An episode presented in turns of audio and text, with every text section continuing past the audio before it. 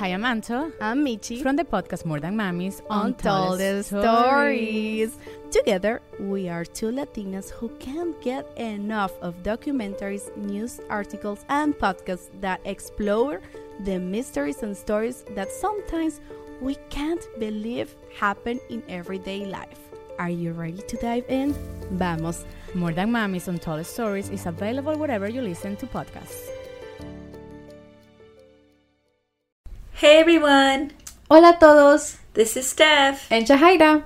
and welcome back to Cuento Crimen Podcast. We are so excited about our project. I don't think you guys know how excited we really are. Um, but before we jump into the episode, we want to state a trigger warning because we will be talking about sensitive topics. Queremos darles una advertencia porque vamos a hablar de temas sensibles. Topics of murder, kidnapping, and sexual assault. So if you have little ones around, you might want to wear headphones. También queremos decir que hablamos de estos casos con todo respeto a las familias y víctimas. Okay, let's jump in.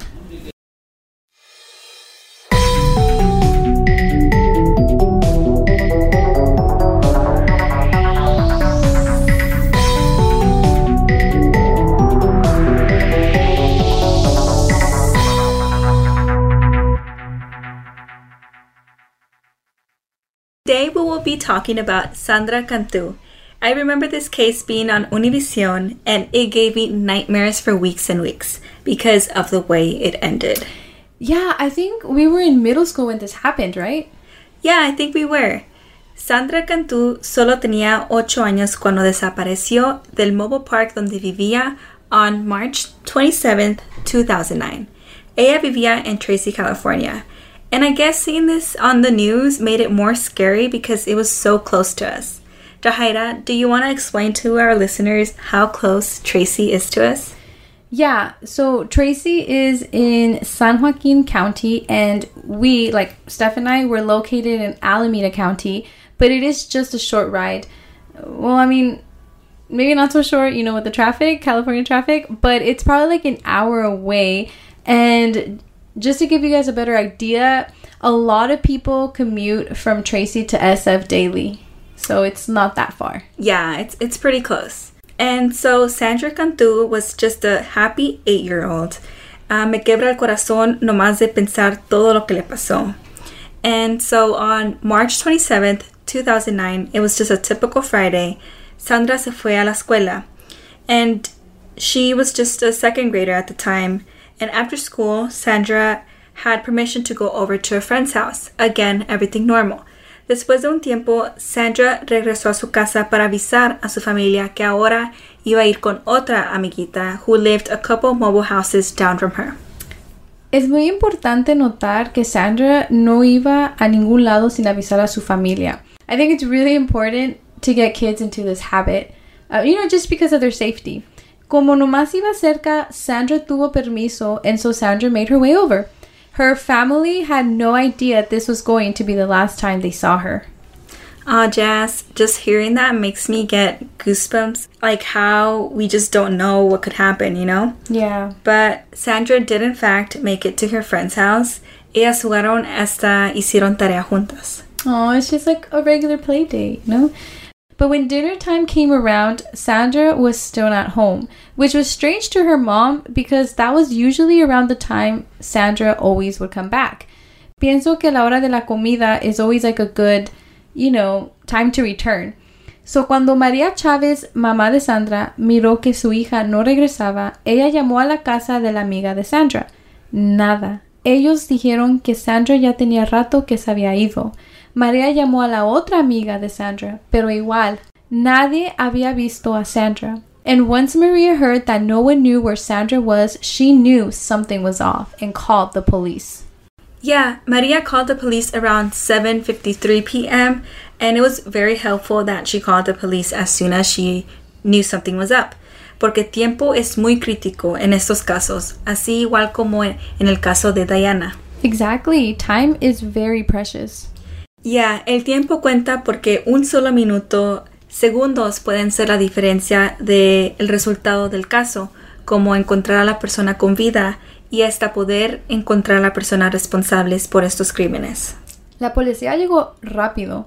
The FBI joined, the whole Tracy community joined in hopes that they would find her. It's so heartwarming to see the community come together. That's what I was thinking. Siempre es mejor unidos en comunidad, honestly. They searched through Sandra's home, found nothing. They searched the mobile home park, and again, nothing. They searched all night, and unfortunately, they didn't find anything. Todos se preguntaban, ¿qué le pasó a Sandra? It's like she vanished. Police quickly tried to come up with suspects to get the ball going. Police looked into a neighbor which apparently years ago tried to kiss Sandra in the community pool. I know this is very alarming to hear now that she is missing. Y no pude encontrar la historia completa, entonces no sé exactamente cómo pasó todo eso. But again, the police looked into this person, right? And it was a dead end. Like there was no connection. And they even questioned a paletero que estaba en la área cuando Sandra went missing. But again, there was no ties. Estos sospechos might sound like insignificant, you know, like a person in the community pool mm-hmm. and un paletero, but es que like the police needs to do their job and look into um, anything, you know, and try to get any leads. Yeah, like any possible leads could be the one, you know? But sadly enough, none of these leads were a solid lead.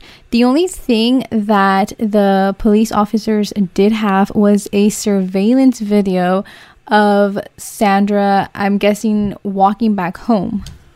Um, Steph, would you like to explain kind of like what's happening in the video or just anything that you noticed?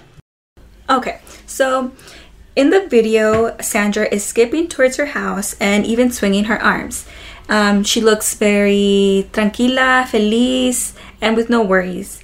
But um, it seems like something distracts her in the distance, and so she walks over, but we can't really see what distracted her because by then she's out of frame. Yeah, so towards the end, and it's kind of frustrating too, it seems like something had caught her attention which stuck out to police. Lo que ella miró en ese instante la guió a algo que posiblemente pudo ser la razón porque ahora no sabemos dónde está Sandra, you know? But again, we're not too sure what it was because um, she was out of frame. Lo que sí se sabe es que Sandra se dirigió a la casa de su vecina Melissa Huckaby. And so they kept watching the surveillance video and noticed that eight minutes later, Huckaby leaves the mobile park and into the direction of Clover Road Baptist Church, donde su abuelo era el pastor and she herself was a Sunday school teacher there. Yeah, al principio todo se ve normal, you know, like it's kind of like how are these two things connected, right? But the next morning, after a day of not knowing where Sandra was, um, well, Sandra Cantu was officially now declared a missing child. And during this same day, which was again her like the second day of her disappearance, a neighbor, Melissa Huckaby, runs up to a police officer with a note saying Cantu locked in stolen suitcase thrown in water on Pichete Road and Whitehall Road witness. Okay, yeah, this seems sketchy. Very. Um, y pues ya sabemos que en el video Sandra got distracted towards something near la casa de Melissa. Y minutos después, Melissa sale en otro video saliendo del mobile park. Y ahora Melissa tiene una nota con información sobre Sandra. You know, weird. Yeah, your instinct is definitely right, Steph. I also found it super suspicious. Melissa dijo que esa nota ella la había encontrado en el piso. But the police had already searched everything. So ¿por qué no encontraron esa nota el día anterior? Like she had just found it out of nowhere? Sí, yo también estaba pensando lo mismo. Yeah. Um, like, where did this note come from? And so I'm glad that the police found this suspicious too, and they now had uh, their eyes on Melissa. Y para empeorar las cosas, después de la desaparición de Sandra, Melissa reportó una maleta negra robada. Dijo que esta maleta la tenía en su porche y que de allí alguien se la llevó. Okay, more and more fingers now are pointing towards Melissa. If you think about it, se me hace extraño que Melissa dijo que alguien se llevó su maleta. Like, es nomás una maleta, casi no importancia, you know? I feel like if anything, she kind of pointed fingers at herself. McDonald's se está transformando en el mundo anime de McDonald's y te trae la nueva Savory Chili McDonald's Sauce. Los mejores sabores se unen en esta legendaria salsa para que tus 10-piece chicken wack papitas y Sprite se conviertan en un meal ultra poderoso. Desbloquea un manga con tu meal y disfruta de un corto de anime cada semana. Solo en McDonald's. baba ¡Go! En McDonald's participantes por tiempo limitado hasta agotar existencias. Especially because of what the note said. So, like, I don't know. Wait, qué coincidencia, ¿no crees? Yeah, a very big coincidence. La nota decía que Sandra estaba en una maleta y ahora resulta que Melissa had a suitcase stolen. And get this on April 6th, a suitcase was found in an irrigation pond.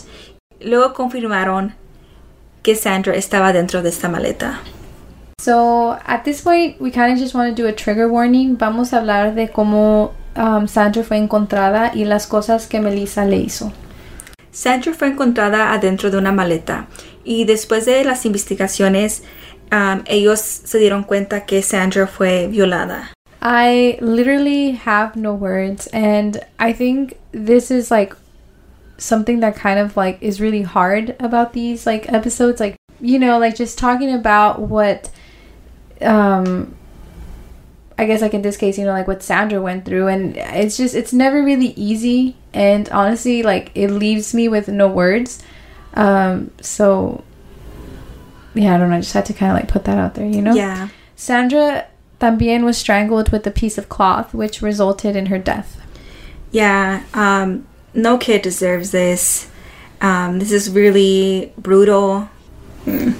Yeah, it, it just leaves you without any words, you know? Yeah. And it's like, I don't know, if, if we like talk about these, it's just kind of to like, ¿cómo se dice? Like, traer atenciones a estos tipos de casos, you know? And it's like, cosas que uno nomás escucha, you know, with like the news or like, you know, just stories. Like, it could literally happen to anyone. Yeah, You know? you just never know. Like, yeah. um, Sandra and her family never imagined this themselves. Al otro día fueron a investigar la iglesia en donde Melissa era una Sunday school teacher. Uh, y si se acuerdan, esa tarde cuando Sandra fue um, distraída, that's when the camera also caught Melissa's car heading towards the church. Even more evidence. And in the church encontraron un objeto que coincide con las heridas y también el objeto que tenía sangre que luego fue confirmado que era de Sandra. It's like everything's pointing towards her, you know? And on top of that, también police said that one of the window blinds was missing from the church and it was consistent with the one found on the suitcase used to bind it shut.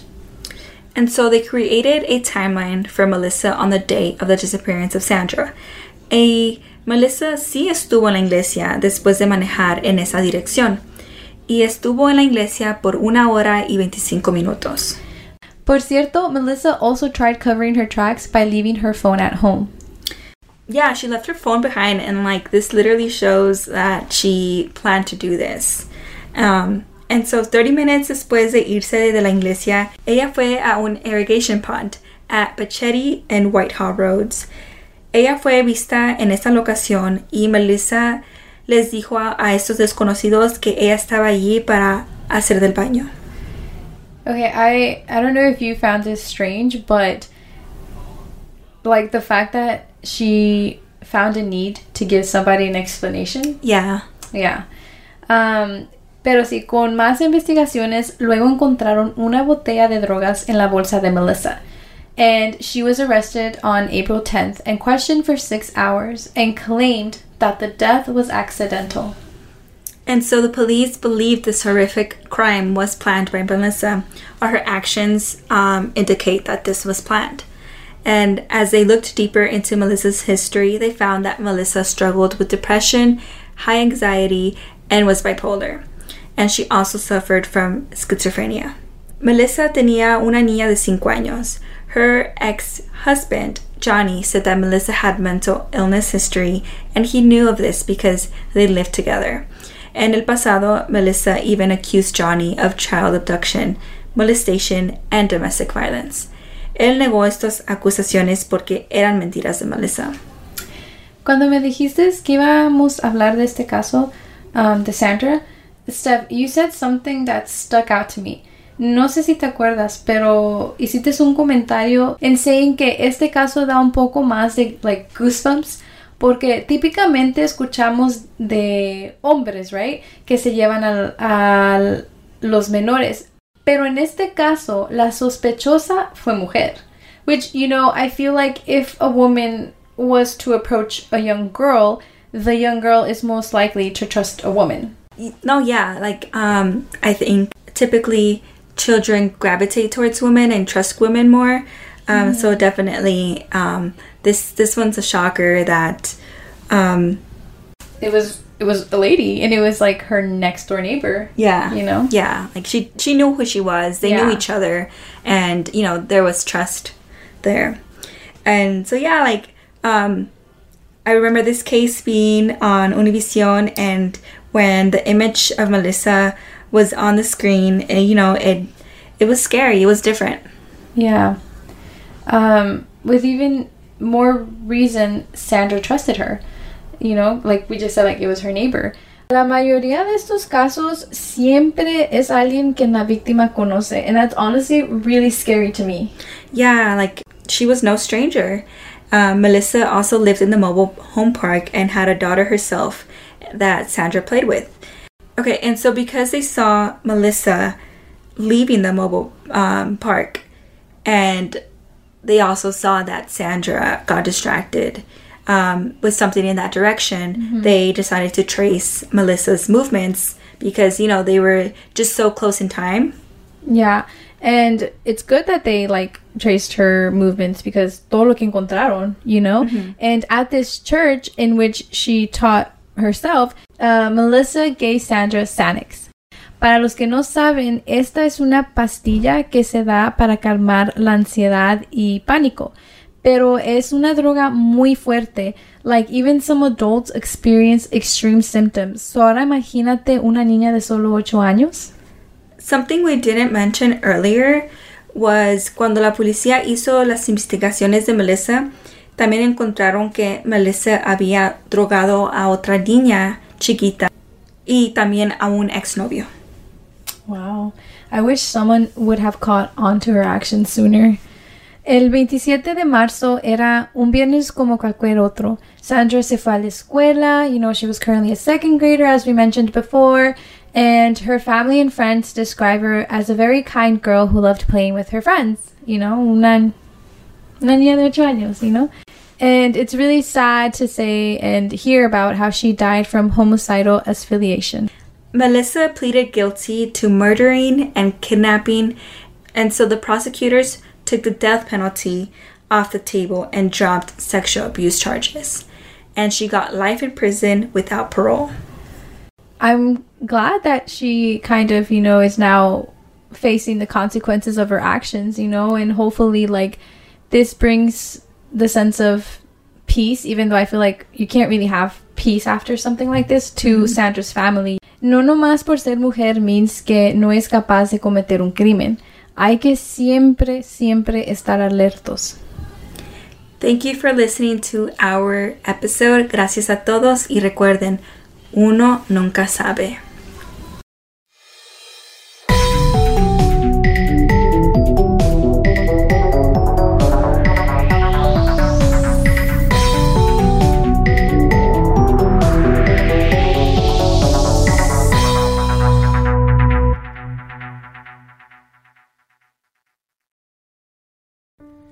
Hi, I'm Michi. From the podcast More Than Mamis Untold, Untold stories. stories. Together, we are two Latinas who can't get enough of documentaries, news articles, and podcasts that explore the mysteries and stories that sometimes we can't believe happen in everyday life. Are you ready to dive in?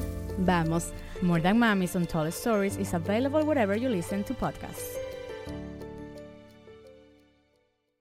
With lucky landslots, you can get lucky just about anywhere. Dearly beloved, we are gathered here today to. Has anyone seen the bride and groom? Sorry, sorry, we're here. We were getting lucky in the limo and we lost track of time. No, Lucky Land Casino, with cash prizes that add up quicker than a guest registry in that case, I pronounce you lucky. Play for free at LuckyLandSlots.com. Daily bonuses are waiting. No purchase necessary. Void where prohibited by law. 18 plus. Terms and conditions apply. See website for details.